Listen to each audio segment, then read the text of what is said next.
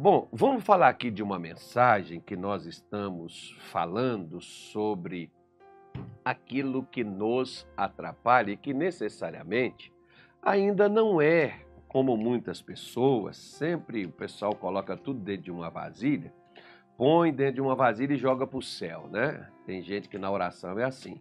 Assim como também tem pessoas que parecem aqueles. parece aquelas piadas de. Claro que isso não é verdade, né, gente? Parece aquelas piadas antigamente que tinha, hoje não tem mais isso, mas aquelas piadas que tudo que a pessoa ia no médico aí para se consultar, tudo era um dipirona, né? Toma de pirona, toma de pirona, toma de pirona. Né? Então, seja lá, é, é, vai lá, é enxaqueca de pirona, dor nas costas de pirona, né? tristeza de pirona, né? câncer de pirona, então tudo é de pirona. Né? Tem, tem gente que tudo é assim, tudo é pecado. Eu me lembro, por exemplo, que na nossa igreja o pessoal utilizava isso. Né? Se você não vence, se você está com problema, é pecado. E necessariamente nem sempre seja isso. Por isso que em Hebreus 12, versículo de número 1, o apóstolo Paulo diz assim: olha, portanto, nós também, pois que estamos rodeados de tão grande nuvem de testemunhas, deixemos todo embaraço. Primeira coisa que Paulo utilizou, que aliás aqui tem quatro coisas, eu estou só em uma só, falando já há bastante tempo aqui nos, na nossa live, nos nossos cultos, e não estou com pressa de terminar também não. Eu só estou falando sobre aquilo que não é o pecado, mas é um embaraço, é algo que atrapalha, é algo que impede, é algo que não deixa, como na semana, como na quarta-feira nós falamos aqui, acerca do que acontecia das pessoas não se decidirem. Né? A pessoa não decidir aquilo que ela é, ela quer aquilo que ela deseja, aquilo que ela almeja. Eu tenho dois textos hoje. Eu quero começar primeiro com um texto deste aqui, lá no capítulo 4 de Filipenses, versículo de número 6, o apóstolo Paulo, também o Paulo, né? Já que ele falou sobre o atrapalho, cadê o Paulo? Onde é que está o Paulo aqui? Filipenses 4, 6, Paulo diz assim: olha, não estejais inquietos por coisa alguma, não fique ansioso. A palavra inquietação é ansioso por coisa alguma. Às vezes muitas pessoas, elas estão ansiosas, preocupadas com o futuro, outras preocupadas com o passado, outras preocupadas com o presente, enfim. Né? A preocupação ou a ansiedade hoje é a doença do século. Muita gente que hoje está morrendo, está sendo destruída, a causa é a ansiedade. A ansiedade tem destruído centenas de vidas por aí afora. E isso já existia, isso não é algo novo, não. Como mais ou menos algumas pessoas dizem, apenas não havia internet e não chegavam essas informações. Hoje as informações chegam. Né? Mas desde aquele tempo, você vê aqui, por cerca aí da, é, do ano 80, mais ou menos, tem quase dois mil anos Hoje nós sabemos que a ansiedade mata, né? Hoje nós sabemos que isso é o mal do século, mas já era o mal desde aquele tempo. Porque Deus está dizendo: não estejais ansiosos por coisa alguma. Por coisa alguma. Seja saúde, seja é, dinheiro, seja família, seja casamento, seja. É, enfim, seja o que for Deus disse para nós não ficarmos ansiosos. Para nós não estarmos ansiosos. Se ele diz para não estar, é porque isso atrapalha a gente. Né? Isso vai nos afetar de alguma forma, isso vai nos impedir de alguma maneira né, da gente conseguir alcançar aquilo qual nós estamos pleiteando. Muitas pessoas, embora sendo cristãs, porque essa carta aqui, ela é escrita a uma igreja. Ela é escrita a pessoas crentes. E Paulo está dizendo para eles: ó, você acredita em Deus, você crê na, no milagre, você crê na bênção, mas você é ansioso demais. Eu me lembro, por exemplo, que eu ia para a igreja e eu tinha aquela ansiedade, assim, sabe, daquela experiência com Deus, de, de resolver, de mudar a situação, de uma. É tipo assim, você dormiu, acordou, o sono foi embora, né? Tem pessoas que é mais ou menos assim, elas querem é, que as coisas elas durmam e quando acordam, é, acordaram em outro país. Gente, não é assim. Né? Às vezes você vai lidar, a, a, a mesa vai estar lá no mesmo lugar, a cadeira vai estar lá no mesmo lugar, o fogão está com as mesmas panelas. Não vai mudar, não. Mas não significa que daqui a pouco não vai ser um fogão novo, panelas novas. Né? Só que eu preciso, a minha, a, minha, a minha ansiedade é igual o vício né, que o camarada tem, aquela crise de abstinência, o sujeito começa a passar mal, né? e aí, enquanto ele não faz o uso para poder alimentar o vício dele, ele não sossega, assim é o ansioso. O ansioso fica nessas condições onde não há Espírito Santo que opere. Não há Deus que trabalhe para ele. Por quê? Porque ele quer para ontem. Tem coisa que você não vai conseguir para ontem. Tem coisa que você vai ter que esperar. Eu, eu, eu, eu, vejo, por exemplo, aqui na sua Bíblia, aqui, ó. Quer ver uma, uma, uma coisa aqui? Vamos falar sobre esse camarada aqui. Ah, hoje, se eu pudesse, eu te faria aqui o que esse camarada é.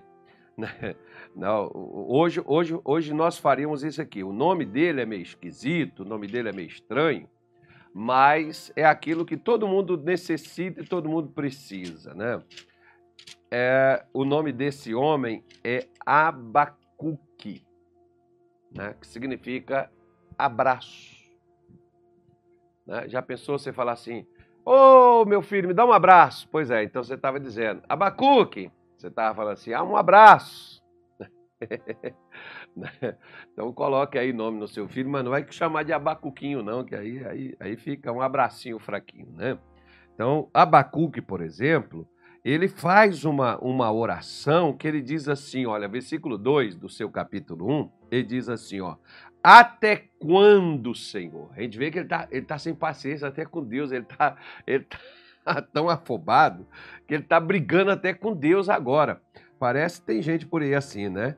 Até quando, Senhor, clamarei eu e tu não escutarás? Gritarei violência e não salvarás. Até quando?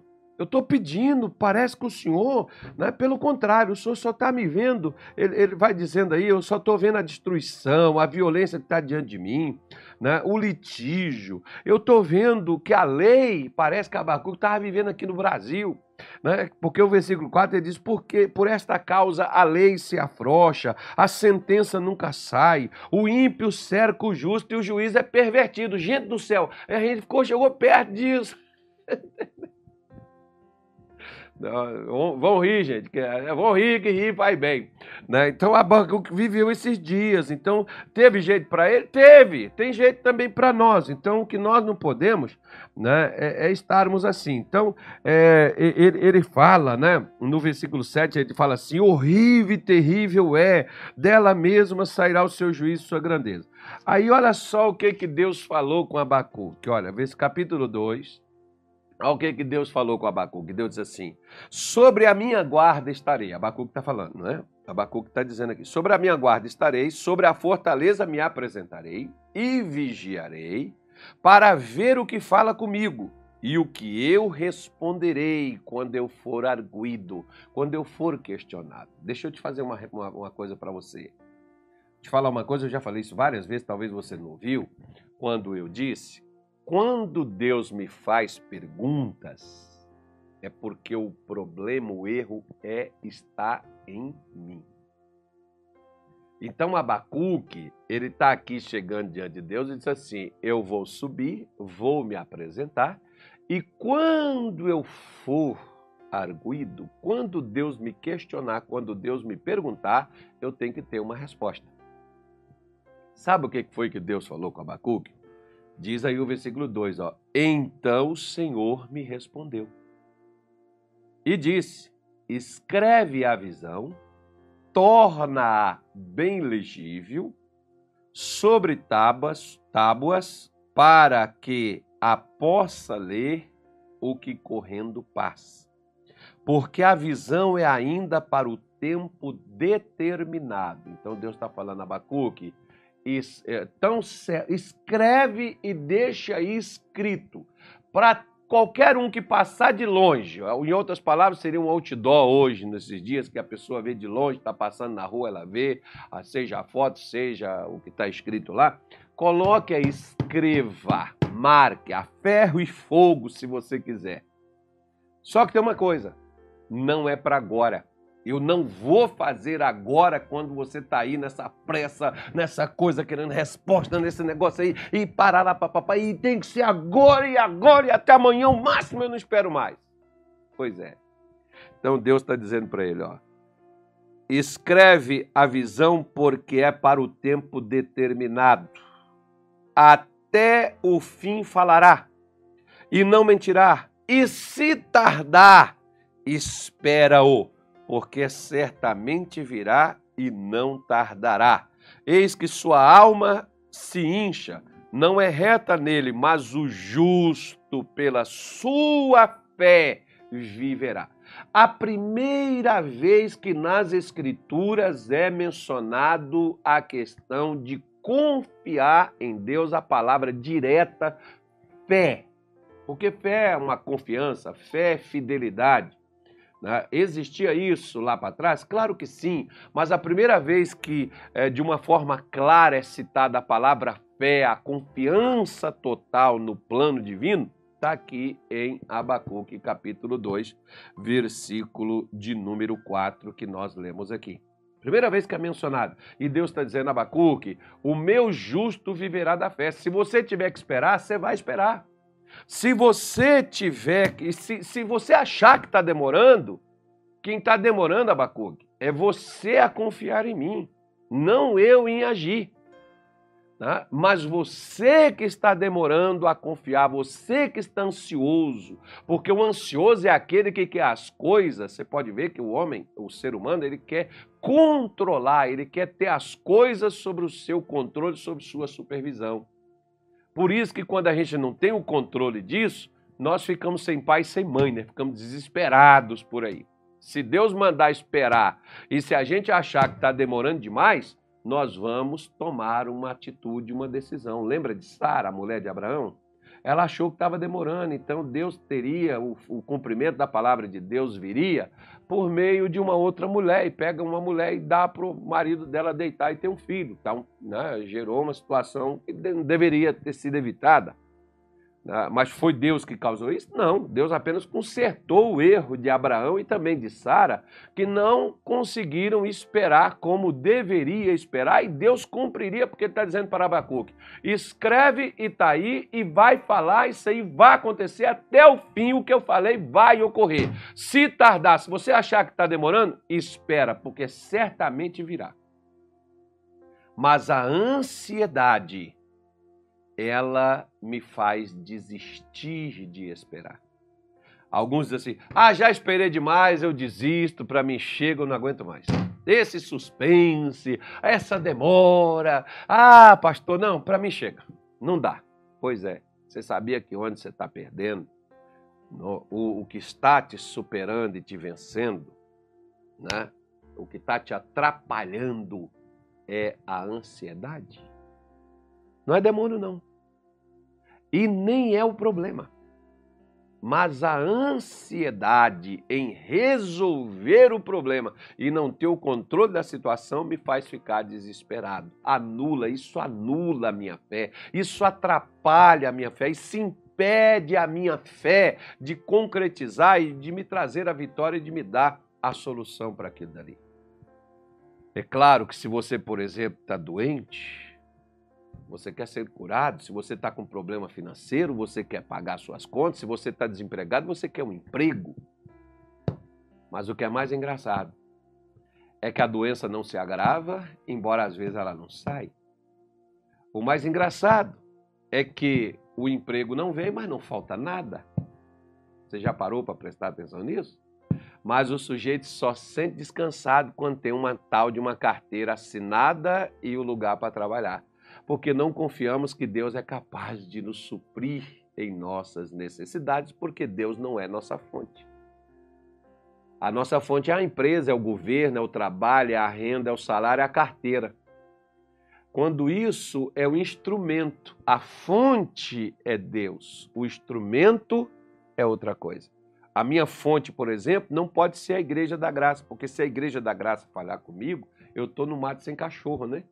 A minha fonte tem que ser Deus, porque se eu depender só que a igreja seja a minha fonte, eu estou lascado, porque ela não vai conseguir suprir né, minha saúde, minha paz, minha, minha condição financeira, por exemplo, meu sucesso, minha realização. A igreja não vai me dar isso. Agora, eu preciso. A igreja é o instrumento, não a fonte. A fonte é Deus.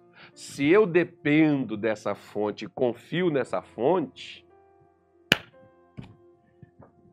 eu não dependo. O instrumento pode ser qualquer coisa. O instrumento pode ser mudado, pode ser outro. Né? É isso que nós precisamos entender e compreender.